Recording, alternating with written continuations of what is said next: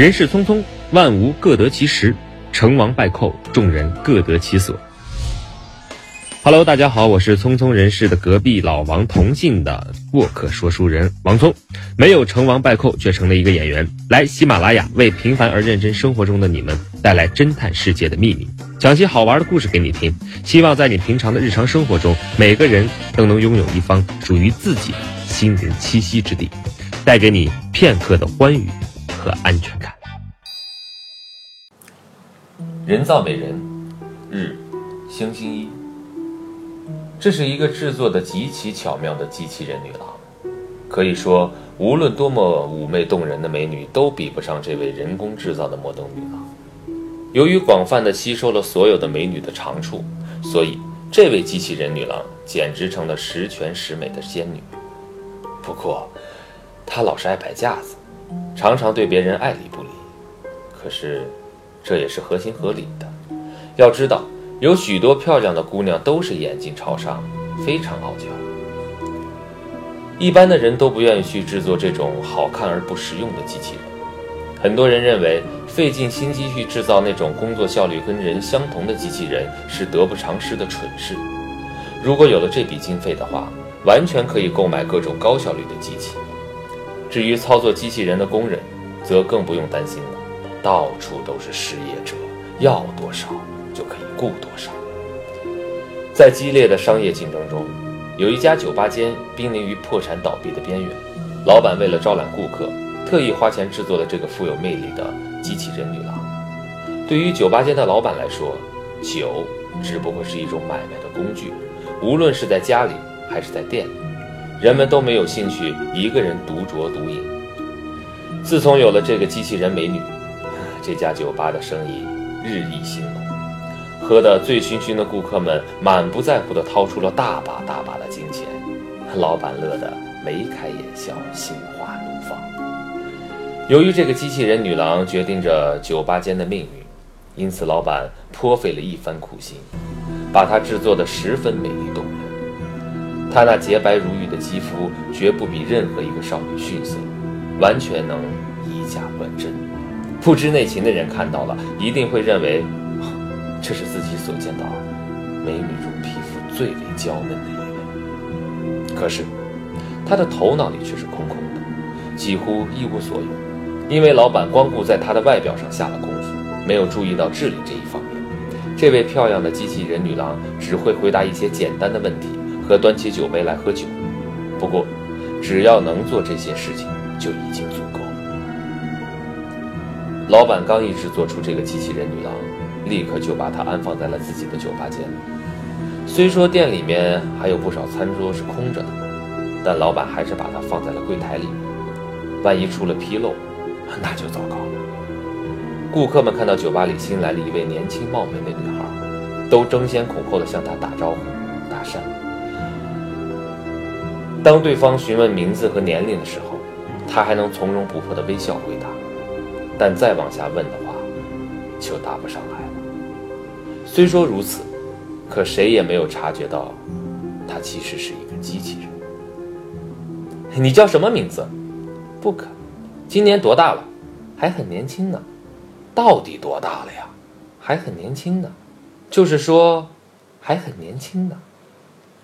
由于到这间酒吧来喝酒的顾客大都比较讲究文明礼貌，所以也就不再追问下去，以免对方难堪。这衣服真漂亮啊！这衣服真漂亮，你喜欢什么呢？我喜欢什么呢？能够开怀畅饮吗？开怀畅饮吧。他神情坦然地举起酒杯，喝了一杯又一杯，但是毫无醉意。有一位年轻美貌的女郎，四米清高，爱摆架子，答话时总是冷冰冰的。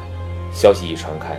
顾客们不约而同地纷纷来到这间酒吧间里，大家都较有兴趣地喝着酒，和布克小姐交谈，并且还请她喝酒。呃，在这些客人中间，你要选一个你喜欢的，你会选谁呀？我喜欢谁呢？你不喜欢我吗？我喜欢你呀。下次我们一起去看电影好吗？去看电影吧。啊，什么时候去呢？一旦答不上来的时候。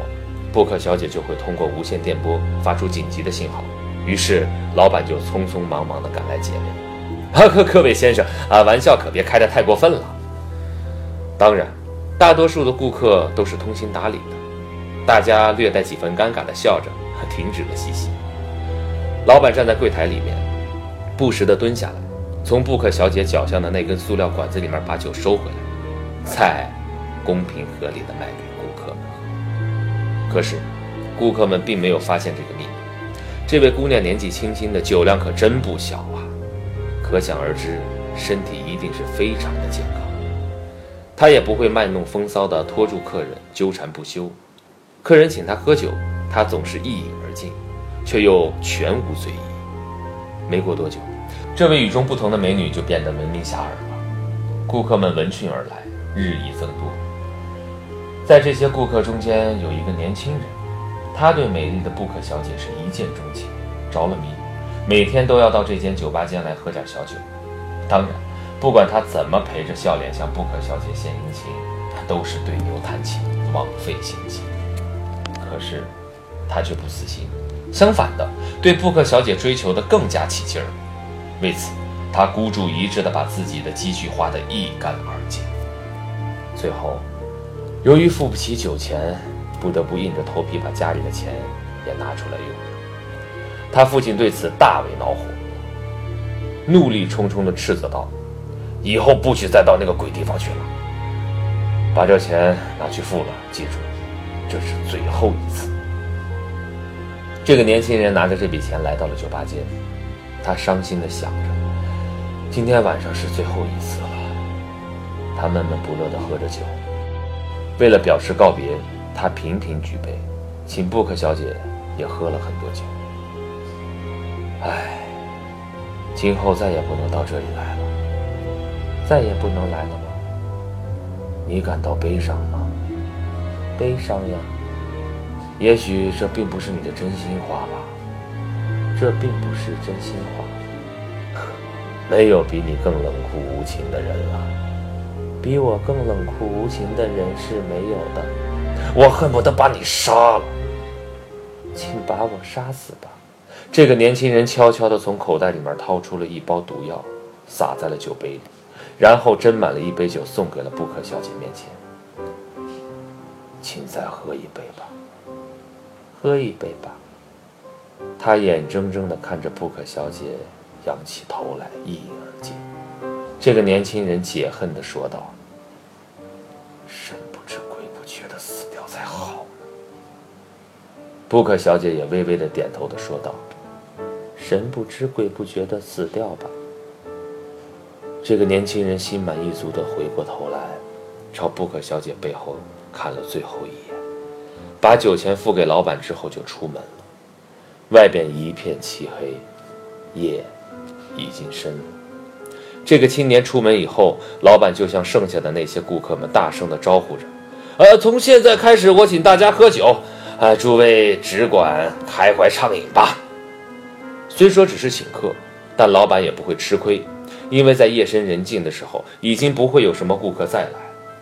再说，老板给大家喝的，也不过是从布克小姐脚下的塑料管中抽回来的回收酒，用不着花什么本钱。哈哈哈哈！好啊，好啊，好啊！顾客们和店里的服务员都兴高采烈地大声喧闹着，干杯着，开怀畅饮着。就连老板也受到了这种气氛的感染，在柜台里面频频举杯，慢慢的。喝了一小口。这天夜晚，酒吧间里面灯火辉煌，通宵达旦。然而，奇怪的是，明明没有什么人回去，但酒吧间里却像死一般的寂静，听不到任何人的说话声或者喊叫声，只有一台收音机在不停地播送着轻快的乐曲。过了一会儿，收音机里传出了“诸位晚安，再见”，之后就无声无息了。于是布克小姐也自言自语地说了一声“诸位晚安，再见”，接着便以十分冷淡的表情等待着。下面，该轮到谁来和他打招呼？